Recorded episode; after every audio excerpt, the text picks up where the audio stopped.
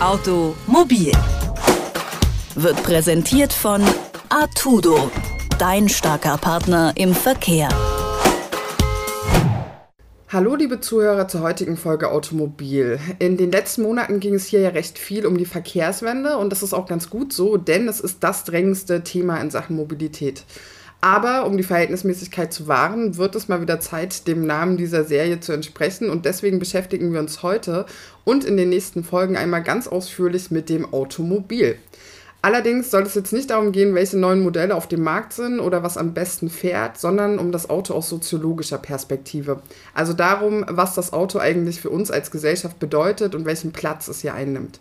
Und los geht es mit der heutigen Folge, in der wir uns damit beschäftigen, wie sich der Symbolgehalt des Autos eigentlich in der Vergangenheit gewandelt hat. Lisa Ruhrort forscht am Wissenschaftszentrum Berlin für Sozialforschung und ist Mitherausgeberin des Buches Erloschene Liebe, das Auto in der Verkehrswende, soziologische Deutungen. Hallo, Frau Ruhrort. Hallo. Man muss äh, ja gar nicht erst in die Vergangenheit schauen, um zu sehen, dass das Auto als Fahrzeug polarisiert. Das sieht man heute auch beispielsweise an den SUV. Wie kommt es denn, dass das Auto in seiner Geschichte immer ein Politikum war und auch immer noch ist? Ja, das hat viele Gründe. Ähm, also man muss sich ja erstmal klar machen, dass das Auto natürlich mit die größte Anschaffung ist, die private Haushalte überhaupt machen. Also schon das allein erklärt natürlich ähm, zum gewissen Grade, warum es immer ein Politikum war. Ähm, gleichzeitig äh, ist das Auto auch ein ganz besonderer technischer Gegenstand im Vergleich zu anderen, weil das Auto ist ja auch im öffentlichen Raum präsent. Also auch wenn es ein privates Fahrzeug ist, muss ich es irgendwo abstellen. Und ähm, das heißt, man muss dann politisch entscheiden, wer darf was wo überhaupt hinstellen im öffentlichen Raum. Man fährt außerdem im öffentlichen Raum damit rum und äh, das Auto bringt ja auch ganz viel Gefahr sozusagen mit sich. Also man ähm, man kann damit ähm, ja große Gefahren ja auch auslösen und äh, andere Menschen äh, umfahren und so weiter. Und ähm, alles das führt dazu, dass das Auto jetzt nicht so ist wie ein Handy oder andere technische Geräte, die wir besitzen, ähm, sondern eben einen besonderen Stellenwert hat. Ähm, das andere, der andere Grund, warum das Auto immer schon ein Politikum war, ist, dass das Auto immer schon ein großer Wirtschaftsfaktor war. Also das heißt, die Frage, ähm, wer die Fahrzeuge herstellt, wer ähm, sozusagen damit Geld verdient, ähm, welche Arbeitsplätze da dranhängen, ähm, all das war auch schon zu Beginn ähm, der Geschichte des Autos natürlich ein großes Thema und, und ist es jetzt immer noch, insbesondere in Deutschland. Ähm, und insofern ist Autopolitik eben ein, ein wichtiger Politikzweig, in dem es darum, also wo sozusagen Wirtschaftsförderungspolitik und Verkehrspolitik immer untrennbar miteinander verflochten sind. Und äh, das, was natürlich jetzt seit mehreren Jahrzehnten noch hinzukommt, ist eben die ökologische Dimension. Also dass die ähm, Frage sich einfach immer mehr stellt, was sind die negativen ökologischen Folgen auch der, des Autoverkehrs ne? und die müssen eben auch politisch behandelt werden. Mhm, also Sie hatten es gerade schon so ein bisschen angesprochen, so auch die wirtschaftliche Dimension. Wenn ich so an das Auto denke und äh, auch so an das Symbol Auto, dann denke ich immer auch schnell an so Begriffe wie Generation Golf oder dass äh, früher so das ganz, dass man schnell dabei war, so dass sich jeder ein Auto wünscht und das halt dann auch quasi so einen äh, gewissen gesellschaftlichen Stellenwert hatte.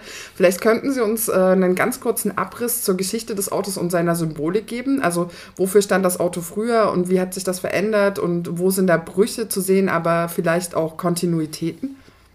Ja, also ganz am Anfang ähm, war das Auto ein natürlich ein Luxusobjekt, ähm, weil es äh, sehr sehr innovativ war und zugleich natürlich sehr teuer und nur erschwinglich für ganz bestimmte Gesellschaftsgruppen.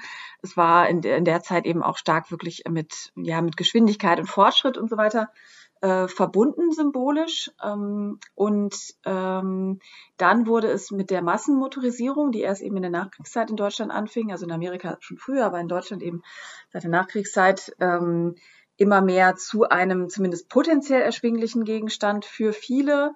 Und damit wurde es eben zu einem Symbol, also es wurde sehr stark verbunden mit dem amerikanischen Lebensstil, dem man nacheiferte, ähm, der ähm, als, als Idealbild sozusagen diese Kleinfamilie hat, die in ihrem ähm, suburbanen äh, Einfamilienhaus idealerweise lebt und da eben diese Art von Freiheit lebt, die das mit sich bringt. Also eine sehr, ja, eine besondere Art, eine besondere Definition von Freiheit, die darin besteht, in einer Kleinfamilie ähm, sozusagen in einem ein Familienhaus den, den Wohlstand zu genießen. Das war ähm, in, der, in der Massenmotorisierung sehr stark der symbolische Gehalt des Autos. Ähm, und da kam das eben auch, dass Auto und Wohlstand natürlich sehr stark miteinander verknüpft wurden.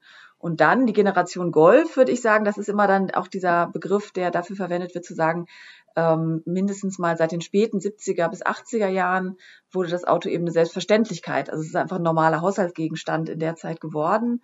Die weit überwiegende Mehrheit der Haushalte hatte dann ein Auto. Und ähm, damit hat es aber natürlich zugleich auch ein Stück weit seine Besonderheit verloren. Ähm, und es, es fing an, so eine Art ähm, ja eher pragmatische Sicht sich durchzusetzen auf das Auto. Und ähm, Heute sehen wir eben, und das ist jetzt der, der Bruch, den wir uns sehr genau angucken, dass es so weit geht, dass zumindest in den großen Städten, also in Berlin, Hamburg, München, solchen Städten, ähm, auch insbesondere viele jüngere Leute das Auto eben nicht mehr so auf ein Podest stellen sozusagen, sondern es stärker sehen wirklich als ein Verkehrsmittel unter anderem. Mhm. Also könnte man sagen, oder was könnte man sagen, wie stark auch die Werbung äh, daran teilhat? Also, weil, genau, wenn ich so auch an meine Kindheit denke, dann waren Autowerbungen immer so das Besonderste im Fernsehen und immer ganz aufwendig produziert und so weiter. Und ich glaube, viel, was ich mit Autos verbinde, hat auch damit zu tun. Ist das äh, irgendwie messbar oder ist das überhaupt der Fall? Ja, also das ist auf jeden Fall ganz, ganz stark der Fall. Das äh, ist ja eigentlich in allen Industrien so, dass man sagen kann, ähm, da wo das Geschäft halt gut läuft und man viel Geld hat, um eben Werbung im großen Stil zu machen, also Millionen und Millionen auszugeben für Werbung, ähm, kann man eben auch das Bild, das, das öffentliche Bild eines Gegenstands ähm, sehr stark prägen. Und das hat die Automobilindustrie schon früh sehr gut ähm, erkannt und gemacht und äh, macht es bis heute. Und, und das, was ich gerade gesagt habe, dass eben sozusagen eigentlich das Auto nicht mehr so was Besonderes ist, das ähm, wird eben quasi so ein bisschen ausgeglichen dadurch, dass die Werbung eben weiterhin ähm, sich äh, nach Kräften bemüht, äh, es natürlich trotzdem als etwas Besonderes erscheinen zu lassen. Und ich finde, das ist immer das, was man heute auch in diesen Werbeanzeigen der Automobilindustrie sehr stark äh, durchschimmern sieht, ähm, dass man sich eben schon sehr stark bemühen muss, immer wieder hervorzuheben, dass das Auto was ganz Besonderes und Tolles ist, äh, sodass eben die Leute weiterhin auch wirklich diese großen Geldbeträge ausgeben wollen für dieses Objekt. Mhm, ja, auf jeden Fall. Ähm, Nochmal einen kleinen Schwenk zurück. Was mich äh, immer beschäftigt beim Auto ist äh, tatsächlich, dieser Punkt, dass das Auto ja immer sehr stark mit Fortschritt und auch Geschwindigkeit und auch mit Macht verbunden gewesen ist. Also ich habe neulich von Marinetti das äh, Manifest gelesen und ähm, da ist mir aufgefallen, genau, das Auto und äh, so große Maschinen oder das Auto als Maschine wird relativ schnell von so machtsuchenden Ideologien auch vereinnahmt. Ähm, also nicht nur bei Marinetti, der ja auch protofaschistisch unterwegs war, sondern auch, wenn man jetzt mal an Hitler und die Autobahn denkt.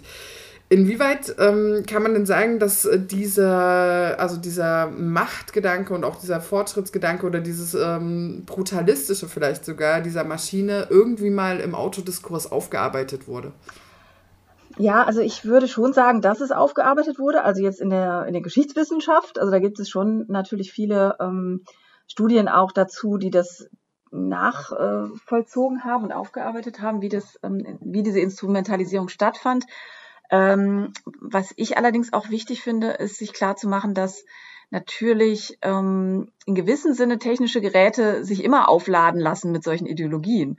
Also ich würde jetzt nicht unbedingt sagen, dass das Auto zwingend mit einer spezifischen, zum Beispiel eben so machtfokussierten Ideologie ähm, verbunden war, ich, weil man sieht es eben auch in so ganz unterschiedlichen ähm, Spielarten. Also ich meine, wie gesagt, in der US-amerikanischen Kultur ähm, hat das Auto eben diese überragende symbolische äh, Stellung und äh, gleichzeitig aber eben auch bei Hitler.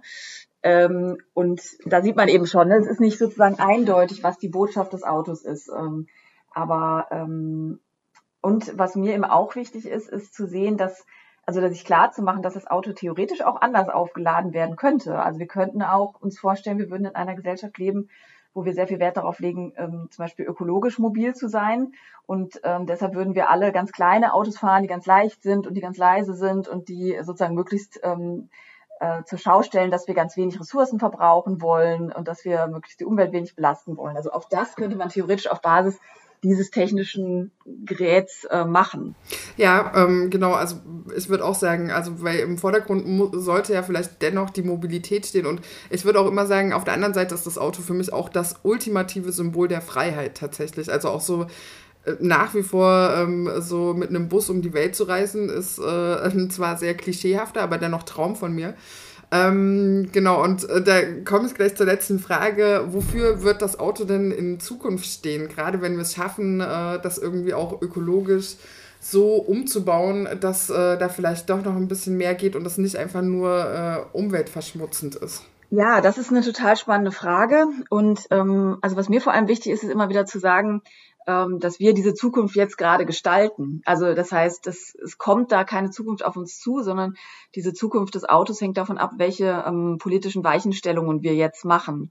Ähm, also wir treffen in der Hinsicht die Entscheidung, wie die Zukunft aussieht. Und äh, im Hinblick auf das Auto bedeutet das halt vor allem, ähm, wir können uns also ich sehe im positiven Szenario eine Zukunft, in der wir deutlich weniger Autos haben als heute weil wir haben jetzt ähm, ungefähr 46 Millionen private Pkw in Deutschland.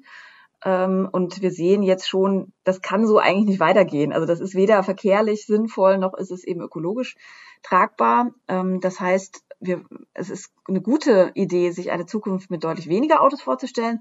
Und wir können aber trotzdem genauso mobil sein, wenn wir nämlich einfach unseren Verkehrsmittelmix umbauen. Also das heißt, mehr unterschiedliche Verkehrsmittel benutzen, die ähm, zu der jeweiligen Situation passen, wenn wir vor allem in den großen Städten ähm, zwar nicht komplett das Auto abschaffen, aber dennoch die anderen Verkehrsträger viel, viel mehr nutzen und stärken, also das Fahrrad und den ÖV, also Bus und Bahn zum Beispiel, ähm, dann können wir eine Zukunft haben, in der wir zwar weiterhin auch Autos haben, aber wo wir trotzdem weniger Autos haben, wo wir weniger Autoverkehr haben.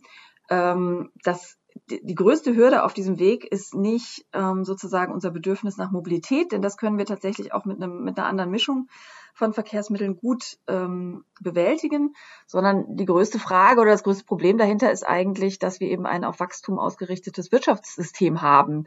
Und äh, momentan sind wir absolut darauf angewiesen, immer mehr Autos zu verkaufen als, ähm, als Deutsche sozusagen oder als Deutschland das ist einfach das Geschäftsmodell, auf dem sozusagen unsere Wirtschaft basiert. Und wenn wir weniger Autos verkaufen würden, weil zum Beispiel die Leute sich nicht mehr so für Autos interessieren, dann wäre das wirtschaftlich vor allem ein Problem. Ähm, das heißt, im Grunde genommen ist die Zukunft der Mobilität vor allem die Zukunft oder die Frage nach der Zukunft von unserem ganzen Wirtschaftssystem und ob wir es schaffen, das so umzubauen, dass wir eben weniger Wachstum brauchen und trotzdem gut leben können.